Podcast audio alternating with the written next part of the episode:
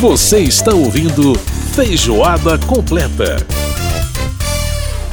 Quando eu estou aqui, eu vivo esse momento lindo. De volta com Feijoada Completa desta semana, você ouvindo aí emoções, né, do álbum de 1981 do Roberto Carlos. Lembrando que o nosso programa vai ao ar na sexta-feira às nove da noite reapresentação no sábado às nove e meia da manhã pela Rádio Câmara. Nós estamos também pelas emissoras parceiras Rede Legislativa de Rádio. Você pode ouvir a gente também através do aplicativo Câmara ao vivo. É só você baixar na sua loja de aplicativos. Lembrando que nós temos também o nosso a nossa playlist no Spotify. O nome é Programa Feijoada Completa. Inclusive as músicas do Roberto já estarão lá nesse fim de semana. Então fica ligado na nossa playlist também para você ouvir na íntegra as músicas que a gente utiliza aqui no nosso programa. Muito legal, né? Pois sem maiores delongas, vamos falar de música e falar de Roberto Carlos. Sons e tons, o tempero musical da nossa feijoada.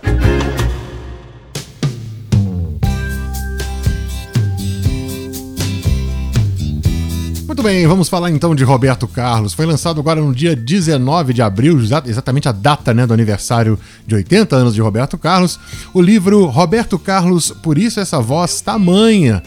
E é um trecho exatamente dessa canção que a gente está ouvindo ao fundo, Força Estranha, canção composta pelo Caetano Veloso, cantada e interpretada pelo Roberto, depois foi também regravada pela Gal Costa. Pois é, o livro com mais de 500 páginas, lançado pela editora Todavia, né, vai fundo aí na vida e nas canções de Roberto Carlos, a vida dele desde a infância, enfim, muita coisa bacana sendo retratada nessa história, a história de um grande ícone da música brasileira, sem dúvida nenhuma. E para a gente saber mais sobre esse livro, nada melhor do que conversar com o autor, JB Medeiros, que é o autor de Roberto Carlos, por isso essa voz tamanha, tá na ponta da linha, vai conversar com a gente. JB Medeiros, muito obrigado por aceitar nosso convite para participar aqui do Feijoada. Como é que vai? Tudo bem? Tudo bem. Um abraço a todos. Bom, é, vamos começar do título. Você fez né, uma escolha de um trecho da música Força Estranha, uhum. que o Roberto não só imortalizou, como também a Gal, quer dizer, uma música que é muito é, querida aí no, na, na, música popular brasileira, né? Por que a escolha uhum. dessa, desse trecho para retratar? O que, que no livro reflete isso dentro da, do seu trabalho em relação a esse uhum. título? Bom, eu acho que uma das obras que se propuseram a tentar entender a, a, abrangência, o tamanho, o mistério da obra do Roberto é justamente essa canção Força Estranha do Caetano Veloso. Ele fez para o Roberto gravar, né? ele fez é, sob medida, digamos assim, uhum. aquelas roupas feitas sob medida, na qual ele, ele embute esses, esse, essa explicação dele, a explicação do, do, do, do Caetano acaba sendo uma, uma explicação meio mística, né, no fim das contas, né? E aí, o, o, o, o, verso, por isso essa voz tamanha, que dá nome ao meu livro, esse verso, ele, ele também embute nele mesmo uma, uma tentativa de explicação. Por isso essa voz tamanha, quando eu ponho esse título, eu me proponho é, arriscadamente a explicar o que que, o que que faz com que o Roberto tenha esse, essa, esse alcance, né? Essa envergadura, digamos assim, artística dentro da música brasileira. Pois é. Então e... eu achei que era, era pertinente, entendeu? Uhum. E como é que foi a escolha? É, como é que você definiu os caminhos? Eu, eu, eu vou contar a partir da infância, porque você vai lá na infância do Roberto, né? É, esse trecho, essa, essa parte, eu acho que é talvez a parte do livro mais. É, ela é fundamental para você entender depois o espraiamento dele em diversas direções. Por que eu digo isso? Porque o Roberto, na infância, é, estão os fatos mais, é, digamos, marcantes da, da história dele, né? Eu digo não só do ponto de vista da, da vida pessoal, mas também da obra, da, da da do música, aprendizado, né? uhum. é, do aprendizado. É, é, é, em Cachoeiro que ele faz a formação, é, é, digamos assim, musical dele. Ele, ele aprende a, a, tocar piano, ele estuda violão com o maestro Zé Nogueira e ele é influenciado pelos gostos da mãe e dos tios ele, ele, ele cultua boleros, Gregório Barrios, essas coisas. Depois ele também passa a ouvir a Rádio Nacional, que é um, na época é, foi é, construída para ter essa influência de, de formação identitária, né, uhum, brasileiro. Uhum. Então é importante, importantíssimo essa fase, sem falar, evidentemente, do cenário, né, que Cachoeira, aquela coisa entre rios, que ele cresceu, ele sempre muito ligado à água, até hoje, né? Tem quatro iates aí, eu tenho um quarto iate, né? Não sei se tem quatro iates que ele se livra dos outros, uhum. mas ele tem. Então, o Roberto, essa coisa marca ele pela vida toda. O Cachoeiro marca ele pela vida toda, inclusive nas escolhas artísticas dele. Então, eu achei importante re reformular isso. É, ir atrás, eu estive lá, né? Eu conheci a primeira fã dele na casa dela eu fui a, ao, ao, colégio onde ele estudou, eu fiz essa, eu fiz essa arqueologia, digamos assim, uhum. da, da memória do Roberto, da memória afetiva do Roberto. E, e eu acho que isso é importante no livro, é uma parte muito importante que chega até até a primeira fase dele no Rio de Janeiro, também nos subúrbios, né? primeiro em Niterói, depois em Linhas de Vasconcelos. Isso aí é fundamental para compreender o, talvez o que ele se tornou. Ele começou a cantar no rádio, né? Lá, na, na, lá em Cachoeiro mesmo. Exato, ele, é, ele chegou a ser contratado, já ainda tinha 11 anos e já, e já tinha uma verba para cantar no rádio. Ele era um artista que tinha, é, que, que, pelo qual a rádio tinha, a emissora tinha muita, muita estima, assim, muito, uhum. confiava no talento dele, né? E aí ele cantava no, num programa de auditório aos domingos. Uhum. Agora, JB, é, o Roberto, a primeira gravação dele é uma gravação, é, se não me engano, acho que de 1959 ou 60, que, é, uhum. é, que é um dia de bossa nova, né? Que é, um, é, um, é uma coisa que é quase um. Dá pra gente pensar que é quase uma imitação de João Gilberto, né? Aquele jeito de cantar e tal. Como é que foi essa ruptura? Quer dizer, quando é que. É, que a Bossa Nova eclodiu exatamente no mesmo, na mesma época que o rock and roll chegava no, na região mais suburbana, a Bossa Nova tomava a zona sul do Rio de Janeiro.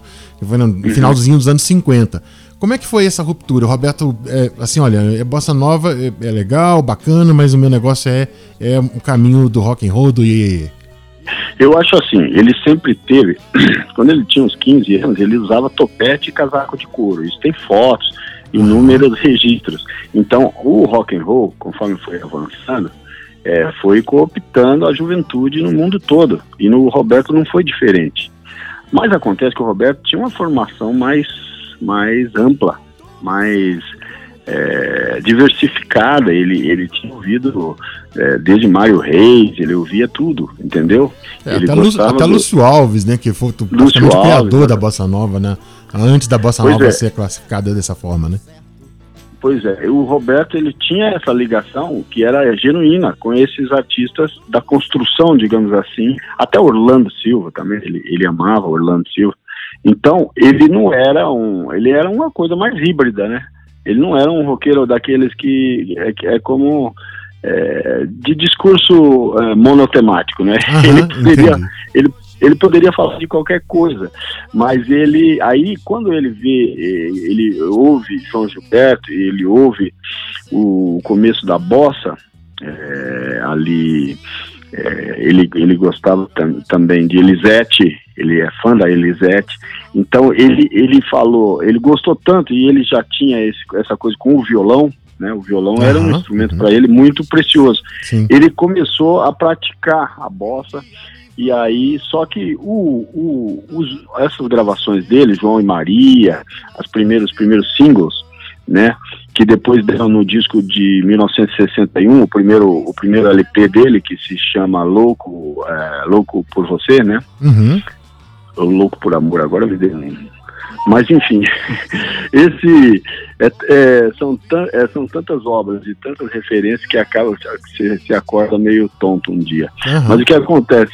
Ele, ele nesse, nesse período que ele gravou essas bossas, né? É, Brotinho Sem Juízo, é, João e Maria, ele estava muito influenciado pelo Imperial. Né? O Imperial estava buscando para ele um nicho de de mercado para poder lançá-lo. O uhum, Imperial tinha uhum. essa coisa essa coisa meio imperialista, digamos assim, é, de, de ordenar as coisas e tal. E o Roberto foi nessa ele gostava da bossa. É legítimo isso, ele tentou mesmo é, ser um cantor de bossa. Mas o, o, Imperial forçou um pouco a mão aí, e aí finalmente ele, com o fiasco do, do álbum, o primeiro disco dele, eles passaram a. Ele passou a, a, a considerar a, a, outra outro caminho que era aí já estava ele já estava também muito avançado o relacionamento dele com com a turma do Matoso, ali da rua do Matoso. Sim, lá da Tijuca. E, é, na Tijuca. Uhum. E aí ele, ele já estava bastante, bastante próximo, era, tinha virado muito amigo do Erasmo. O Erasmo é a própria, é o próprio rock and roll, né? O Erasmo era um, além de tudo, tinha aquela, aquela, aquela fleuma de garoto de rua, entendeu? Exatamente. Então acab, acabou que eles fizeram essas primeiras as primeiras coisas são versões, né? Splish, Flash. Exato, é, mas, é. mas, mas o sucesso foi tanto e tão imediato que ficou para trás a bossa. A bossa não teve chance. Além do é. que o pessoal da bossa é, é, torcia o nariz para ele. É, só foi revivido em 2007 naquele disco dele com o Caetano, que realmente é um, é um belo trabalho. Bom, uh, o, o, o, JB, a questão da temática das canções do Roberto, a gente vê o Roberto falar muito, é, o Roberto fala muito de saudade, fala de distância, né, em várias canções a gente vê isso, fala muito, fala muito de amor, mas ele fala muito do ato de cantar, né? A gente vê impressionante assim como muitas canções do Roberto falam da própria música, do porquê uhum. cantar, essa, tanto é que nessa, nessa música do Caetano que você escolheu para dar título ao livro, exatamente é, é uma das canções em que ele trata, né, em que se trata desse assunto, quer dizer, a questão do cantar é muito importante para ele. Como é que você definiria aí essa, essa, essa miscelânea de temáticas que o Roberto trata nas canções dele? Bom, e tem uma coisa que a gente precisa considerar sempre, que é o seguinte: o Roberto, ele, ele, é, ele surge e se desenvolve junto com a, a profissionalização da, da, indústria musical no Brasil, né? Quando a indústria musical começa a, a investir e ver e vê a possibilidade de lucro no Brasil, ele surge. Ele já é a primeira coisa é que ele se torna a galinha dos ovos de ouro da, da CBS, né, da antiga gravadora.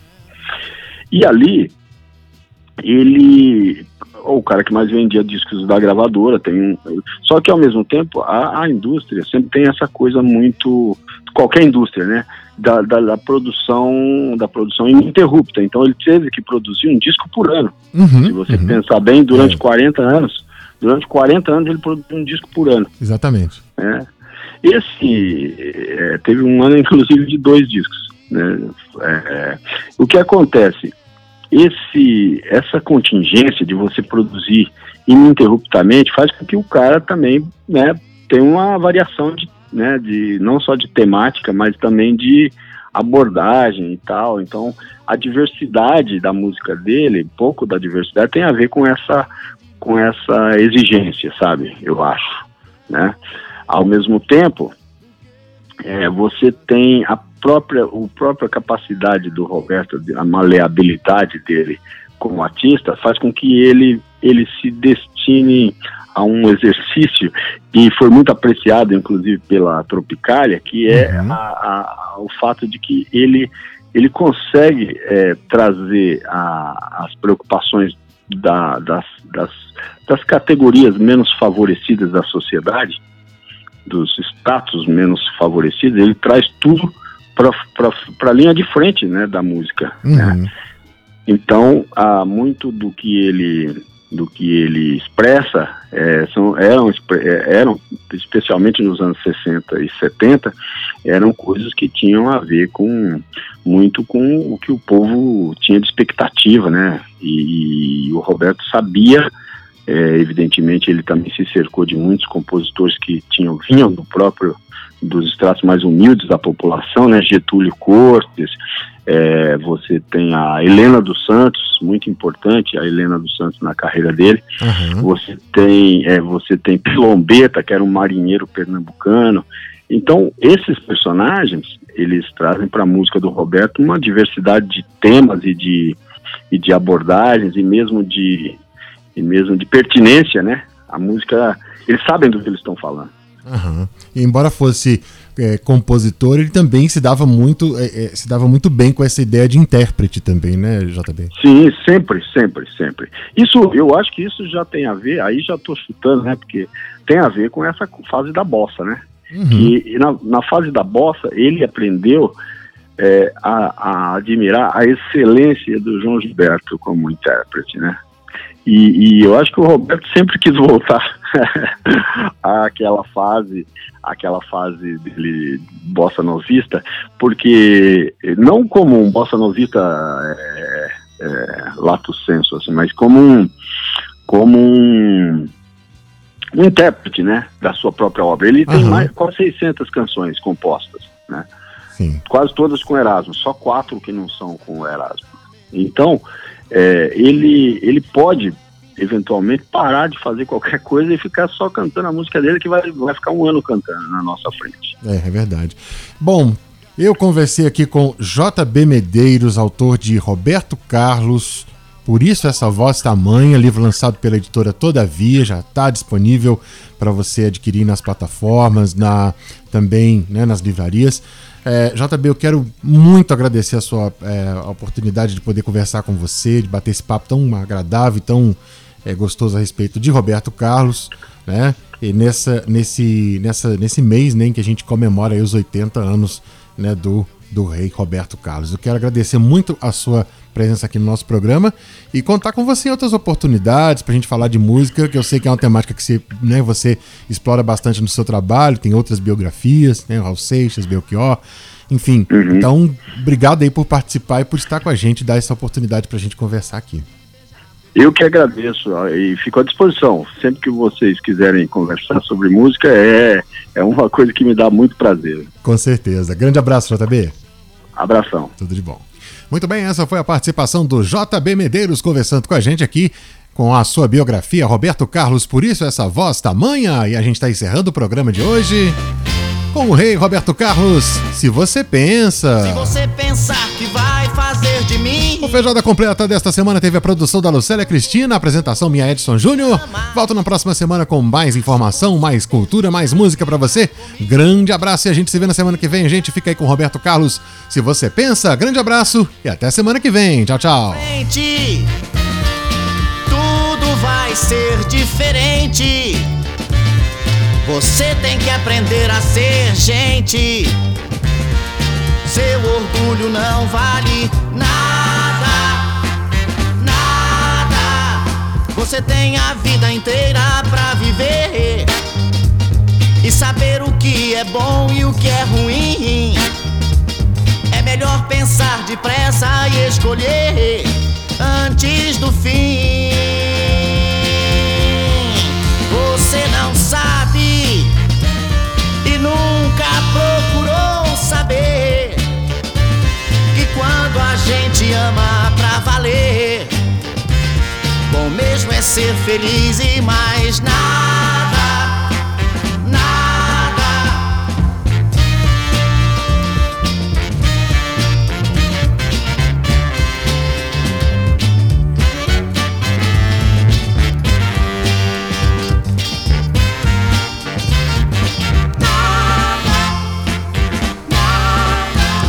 Se você pensar que vai fazer de mim que faz com todo mundo que te ama, acho bom saber que pra ficar comigo vai ter que mudar.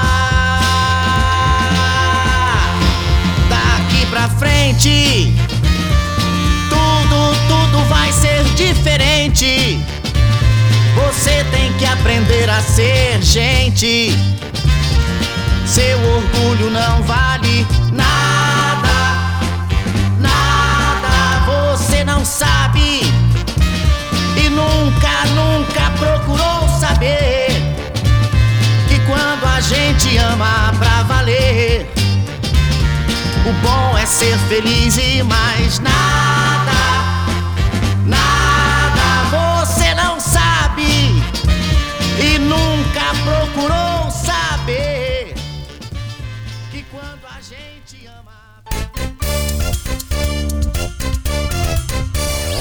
Você acabou de ouvir Feijoada Completa.